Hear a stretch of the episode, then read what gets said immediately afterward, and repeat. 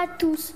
Nous allons vous présenter notre premier JT des bonnes nouvelles.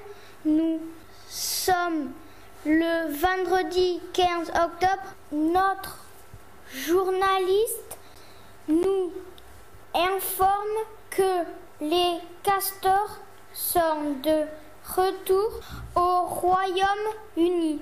Ces rongeurs avaient disparu du pays il y a 400 ans. Il a été chassé pour sa fourrure et sa chair. Il est maintenant protégé par la loi. Ces castors viennent de Norvège. Ce sont des travailleurs infatigables. Il utilise sa queue pour se diriger et avancer dans l'eau des savants observant leur nouvelle vie. Merci à notre journaliste de nous avoir fait mieux connaître les castors.